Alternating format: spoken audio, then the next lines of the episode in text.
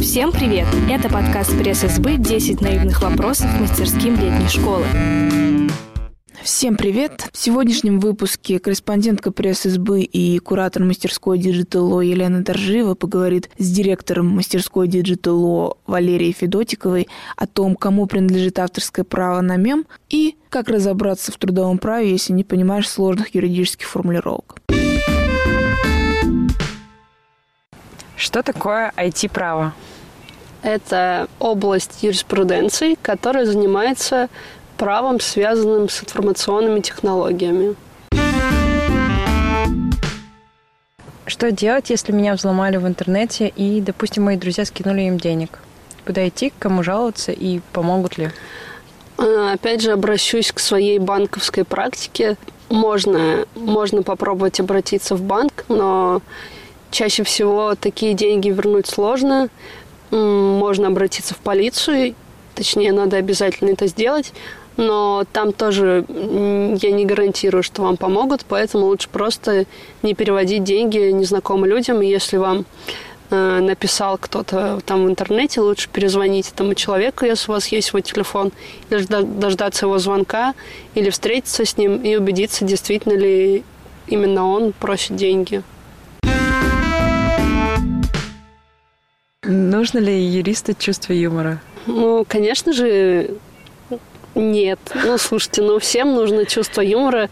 Я думаю, независимо от профессии, лишним оно не будет. Регулируется использование биометрических данных, которые начал Сбербанк? А, да, использование биометрии регулируется, и Сбербанк, как и другие банки, э, собирает данные, и кто-то из банков э, может использовать еще эти данные для авторизации там граждан. И, конечно же, можно об этом подробнее почитать в интернете. Тема очень большая, сейчас не смогу все охватить. Что делать, если очень хочешь прочитать трудовое право, но теряешься и не понимаешь ничего в сложных формулировках? Я скажу так, э, если не получается прочитать трудовой кодекс, наверное, имеется в виду, значит, еще не настал час, когда вас начнут увольнять или лишать заработной платы, не пускать в отпуск, все формулировки станут понятны.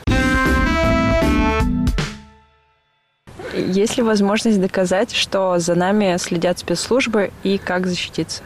Э, друзья, коллеги, подумайте о том, кому вы будете это доказывать, от кого защищаться и что вам, собственно, скрывать от коллектива. Может, и не надо.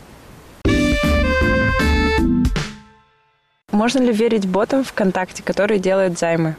Я не только директор мастерской, э, но и э, юрист, э, работающий в одном небольшом, но гордом банке. И очень часто я встречаю жалобы клиентов, которым кто-то написал ВКонтакте, там друг, который не писал пять лет, или там одноклассник, которого вы 10 лет не видели, он пишет «Привет, как дела? Переведи мне 10 тысяч». Друзья, вы не вернете эти деньги, не надо их, пожалуйста, переводить.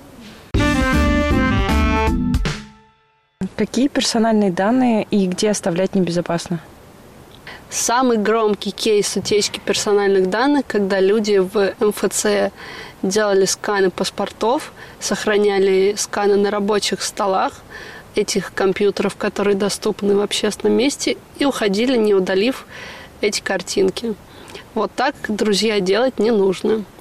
Э, кроме того, если э, если вас просят заполнить какие-то анкеты за, не знаю, там, за подарок, за там какую-то штучку в торговом центре. Будьте внимательны, особенно если это э, если это паспортные данные, это очень чувствительные данные.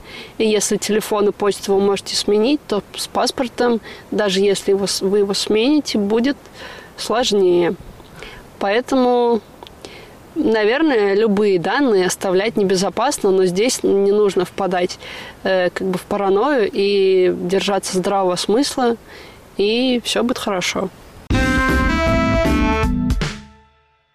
Зачем и как стоит развиваться именно в нем? Очень буддийский вопрос. Если вам не надо, как бы не развивайтесь. Как часто нужно менять пароли? Э, если этот вопрос возник, значит, вы уже на правильном пути. Пароли нужно менять, наверное, раз в месяц. Э, лучше использовать менеджер паролей и не ставить себе пароли типа Алинка 1488, э, не записывать пароли на бумажку, не клеить бумажку на компьютер. В общем, что еще? Наверное, все. Даркнет когда-нибудь поднимут на поверхность закона? Я думаю, что если Даркнет поднимут на поверхность закона, то он перестанет быть Даркнетом и станет какой-то другой сущностью. И, соответственно, появится новый Даркнет, который также э, останется в тени. В чем разница между юристом и адвокатом? Адвокат имеет особый статус, который позволяет ему совершать процессуальные действия. За членство в какой-то адвокатской организации он платит членские взносы. Но независимо от этого и представитель без адвокатского статуса и адвокат могут выступать представителями в судах. Просто у них разные полномочия. Почему у юристов такие громоздкие и трудночитаемые предложения в законах? Хотела бы я тоже это знать. Я думаю, что так получилось из-за того, что чтобы юридические документы было сложно толковать по-разному, чтобы они имели единообразное толкование для всех, их стараются писать максимально точными формулировками, но, э, возможно, этим занимались люди с недостаточной квалификацией, или люди, или там к юристам не подключались лингвисты, и что-то пошло не так, и теперь этот поезд уже в огне, его не остановить, и я не знаю, как переломить эту практику. Наверное, когда-нибудь это изменится, но действительно такая проблема, к сожалению, есть. Кому принадлежит авторское право на мем? право на произведение, если мы считаем мем произведением, наверное, мы можем так делать, если это какой-то персонаж созданный, э, принадлежит автору с момента создания произведения. Это вам любой третий курсник там расскажет. Open source программы это хорошо или плохо? Open source это Э, программы с открытым кодом, которые используются на основе свободной лицензии, могут использоваться другими разработчиками. Код может перерабатываться. Я думаю, что это в целом хорошо. Хочется, чтобы у разработчиков была возможность заработать. Если бы все разработчики могли себе позволить использовать программы с открытым кодом, наверное, мы бы оказались в идеальном мире.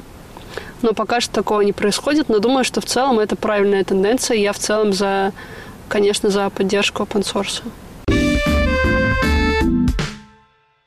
А с вами были корреспондентка пресс-избы и куратор мастерской Digital Law Елена Доржиева и директор мастерской Digital Law Валерия Федотикова.